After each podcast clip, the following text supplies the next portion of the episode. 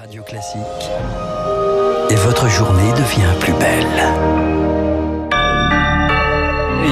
Bon réveil, bonne journée, soyez les bienvenus sur Radio Classique. Vendredi 12 février, il est 6h30. 6h30, 7h30, la matinale de Radio Classique avec Dimitri Pavlenko. À la une ce matin, on parlait d'urgence météo pour la Vendée ce matin, mais l'urgence est aussi sanitaire. Le ministre de la Santé, Olivier Véran, se rend en Moselle aujourd'hui, Augustin. Olivier Véran qui a fait un nouveau point sur l'épidémie du coronavirus hier en fin de journée. Au niveau national, la situation est sous contrôle, bien que fragile et incertaine. Les chiffres forment un plateau légèrement descendant.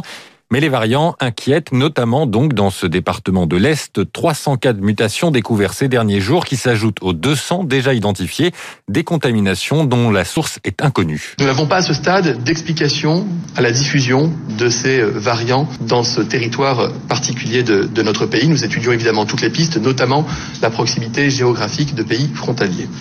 Dans tous les cas, il nous faut être prêts à agir, évidemment, si la situation devait le nécessiter, afin de protéger la population.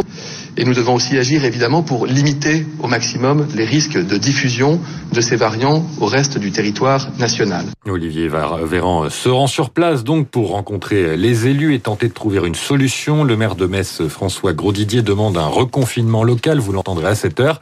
Une mesure compliquée à mettre en place pour François Braun, président du syndicat SAMU Urgence de France et chef du service des urgences de Metz.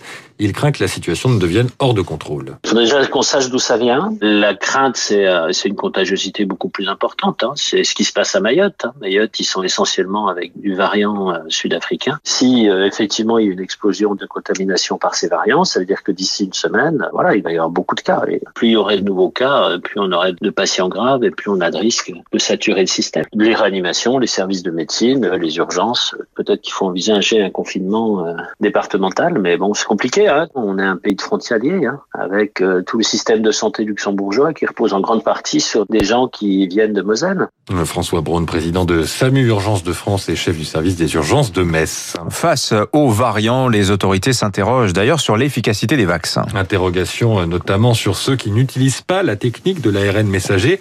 Rémi Pfister, est-ce que l'émergence de ces mutations peut remettre en cause notre stratégie vaccinale? Le variant anglais réagit bien aux trois vaccins sur le marché, mais le sud-africain ferait tomber à 20% l'efficacité d'AstraZeneca. Il faut donc vacciner le plus de personnes possible avant l'explosion des cas, selon l'infectiologue Jérôme Larcher. C'est une course contre la montre depuis le début. Hein. Plus il y a de virus en circulation, et plus il y a de chances, des probabilités de recombinaison entre différents virus et donc de mutations. L'avantage, c'est qu'on a quand même des techniques qui devraient permettre d'adapter les vaccins. Il faut juste espérer qu'on soit plus rapide que les variants. Mettre à jour les doses, facile pour les ARN messagers. En six semaines, la structure du vaccin peut être modifiée comme en fait des briques de Lego.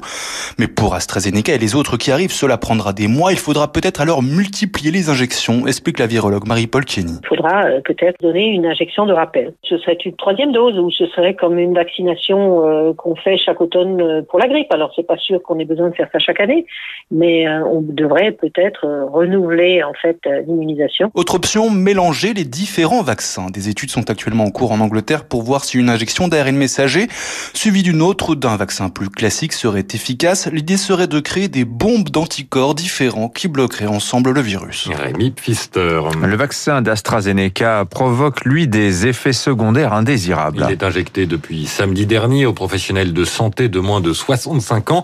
Sur les 10 000 vaccinés, 150 se sont plaints de forts symptômes grippaux 73 cas d'hypertension recensés.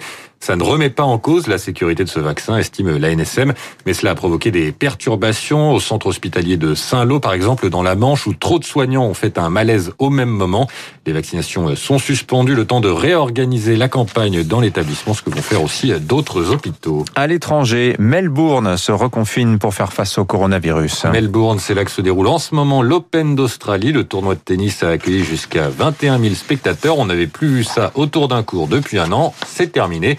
La compétition continue à huis clos pour cinq jours au moins. Une bulle sanitaire est mise en place autour des joueurs. Sur les terrains, l'américaine Serena Williams et le bulgare Grigor Dimitrov se sont qualifiés cette nuit pour les huitièmes de finale. Retour en France où les débats continuent sur la loi séparatisme à l'Assemblée. Avec un article qui fait l'unanimité contre lui dans l'opposition, celui qui doit encadrer l'enseignement à domicile. L'objectif du gouvernement est de limiter l'éducation confessionnelle avec en tête l'islam radical.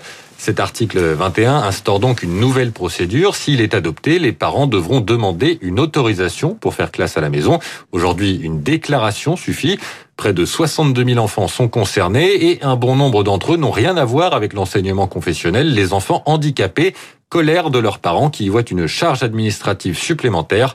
Marion Aubry, vice-présidente de l'association Toupi qui regroupe des parents d'enfants porteurs d'un handicap cognitif ou mental. Bah nous, on le vit euh, comme euh, une complexité supplémentaire, voire euh, une humiliation supplémentaire. Déjà, on a énormément de dossiers, de démarches administratives à faire et il faudra en faire une de plus. Alors on peut supposer en plus que cette demande impliquera la maison départementale des personnes handicapées et on sait que les MDPH ont des délais qui sont extrêmement longs. Par ailleurs, on ne fait pas aujourd'hui tous les contrôles qui devraient être faits par rapport à l'instruction en famille. Hein.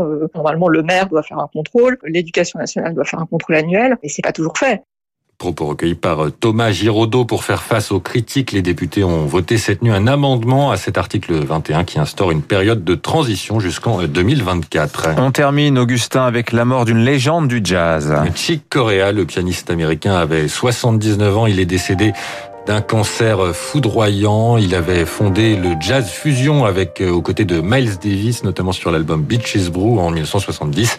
Mais il était aussi très influencé par la musique classique. Voilà ce que ça donne quand il jouait l'adagio euh, du concerto en fa majeur KV 332 de Mozart.